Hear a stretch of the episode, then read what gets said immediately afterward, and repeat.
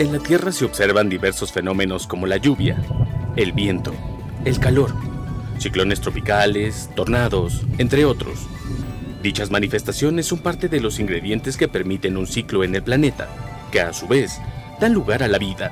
Sin embargo, ¿sabes qué son? ¿Cómo se desarrollan y su función? Estas dudas y más serán aclaradas aquí en su podcast Meteorología para llevar.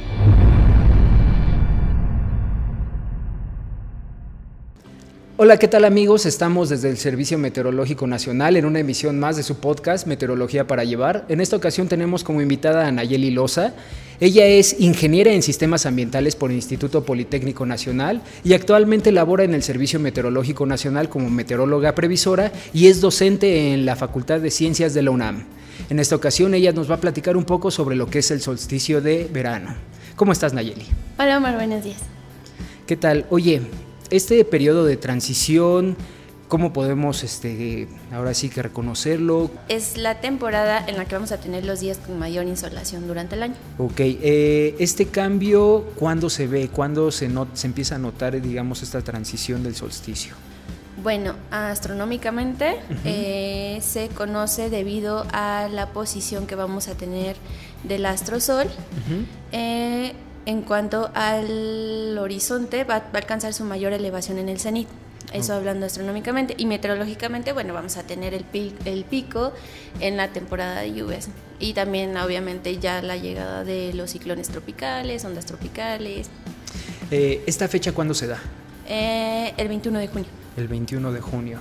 Ahora, eh, meteorológicamente hablando, dices que se presentan lluvias. ¿Por qué es este cambio, esta transición? ¿Por qué en esta temporada es cuando se empieza a ver todo esto? Bueno, tenemos la mayor afluencia de humedad de ambos océanos hacia el interior del país y bueno, toda la entrada, toda la, el ingreso de sistemas tropicales como ondas tropicales, bajas, ciclones, que todo, son los que nos van a aportar toda la mayor cantidad de humedad e inestabilidad y nos van a favorecer todo el temporal de lluvias.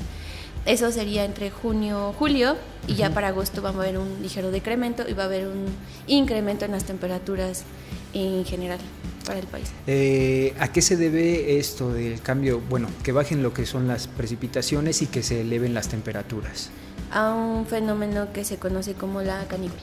La canícula. Esta más o menos viene entrando, dices que en junio, junio, ya sería para agosto. Julio, agosto. Ya para agosto. Ok. ¿Y termina igual en agosto? Sí, terminaría en agosto y en septiembre viene otra vez el incremento en, en el temporal de lluvias. ¿A qué se debe el incremento en lo que es septiembre? Bueno, nuevamente vamos a tener, es cuando viene el pico más alto en el ingreso de sistemas tropicales como son ciclones y ondas. Entonces ya tenemos prácticamente, vendría siendo la temporada alta. La temporada alta. ¿Esta temporada alta cuánto tiempo se mantiene? Bueno, la mantendríamos eh, septiembre, parte de octubre y ya vendría en descenso para noviembre. O sea, todavía aparte en la siguiente estación del año todavía tenemos em, el impacto, por así llamarlo, de estos sistemas. ¿Qué otro tipo de fenómenos meteorológicos podríamos observar durante el verano? Bueno, durante el verano también podemos, se pueden llegar a presentar olas de calor, sobre todo en agosto, cuando viene el incremento de, la, de las temperaturas y hay un ligero descenso en, en las lluvias. Y bueno, toda la, este, la parte de las lluvias. Y bueno, ya al final, que vendría siendo fines de septiembre, inicios de octubre, pues también empiezan a ingresar los primeros frentes de la siguiente temporada. Ok. Pues es cuando ya tenemos sistemas encontrados. Ok, entonces estamos hablando de que son sistemas tropicales con sistemas... Ya empiezan a ingresar lo que vendrían siendo los sistemas invernales, ya cuando empieza la temporada, ya en el inicio del, del equinoccio de otoño. Ok, el solsticio de verano, eh, bueno, se presenta de diferente manera dependiendo del polo en el que estemos, ¿no? Ya sea polo norte o polo sur. polo sur. En el polo norte se presenta de una manera. ¿Qué, ¿Qué diferencias existen con el sur? Bueno, en el caso del sur vamos a tener la estación opuesta, ahí vendría siendo el solsticio de invierno. Entonces, pues ahí en el, en el hemisferio sur vamos a tener la temporada invernal. Y en el norte viene siendo el viene siendo lo contrario. Todo lo que es el calor. tenemos los mayor, lo, como ya te había comentado, los días con mayor insolación. este, suben las temperaturas. También es la temporada más lluviosa. Y este y también tenemos el contraste de que viene un, un pequeño, mm, no sé si llamarlo pausa a la temporada de lluvias, porque obviamente viene en agosto, viene un descenso y viene un incremento de temperaturas y pues se presenta una pequeña, bueno, no pequeña, se presenta una sequía, ¿no? Que obedeciendo siendo la canícula. Bueno, sabemos que este, estos cambios se dan en el sur y en el norte. Específicamente en México, estas características solo se dan aquí o son en general toda la parte norte del hemisferio. Bueno, en general en todo el hemisferio y pues bueno, ya localizadamente en México, pues obviamente como tenemos varias zonas climáticas diferentes en México, pues vamos a tener contrastes muy importantes de zonas totalmente secas en una región de México y, la, y zonas donde está lloviendo de una forma constante, ¿no? Por ejemplo. Ok. ¿Tú qué recomendaciones tendrías para la gente debido a que se dan altas temperaturas durante este periodo?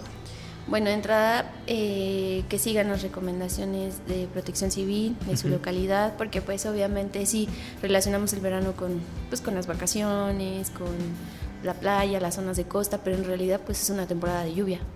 Entonces que sí tomen todas las precauciones respecto a pues condiciones de mar de fondo, tormentas, clones tropicales, ondas tropicales, este, y en el caso de que cuando vengan las altas temperaturas, pues bueno, los golpes de calor, mantenerse bien hidratados, todo lo que, o sea, todas las recomendaciones de protección civil y obviamente pues que sigan la página de servicio para que estén al tanto de los pronósticos.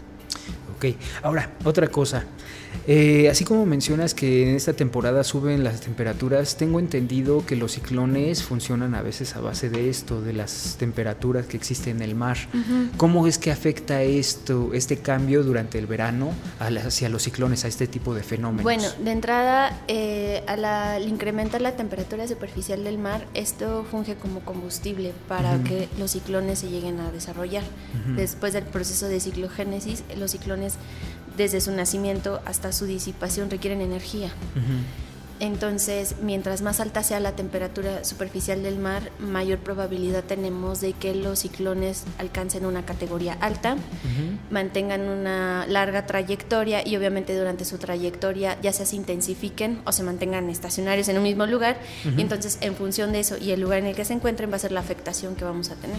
Esto se, se refleja también durante agosto y septiembre, que dices que son los periodos en los que más se, se, sí, de hecho, septiembre es en, hablando específicamente de México, pues es de los meses más lluviosos y en los que pues obviamente sí tenemos una, ya prácticamente tenemos ciclones tanto en, el en la cuenca del Atlántico como en la cuenca del Pacífico.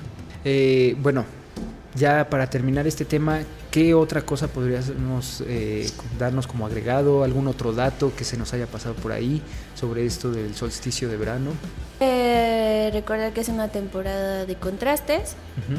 Em, y que requiere de mucha precaución de la población porque obviamente pues toda la temporada de lluvias conlleva eh, deslaves, inundaciones, situaciones de emergencia que puede afectar afectarnos a todos de forma general y este pues que se mantengan al tanto de todos los avisos oficiales. Ok, muchas gracias Nayeli. Bueno, pues esto ha sido todo aquí en un episodio más de su podcast Meteorología para llevar.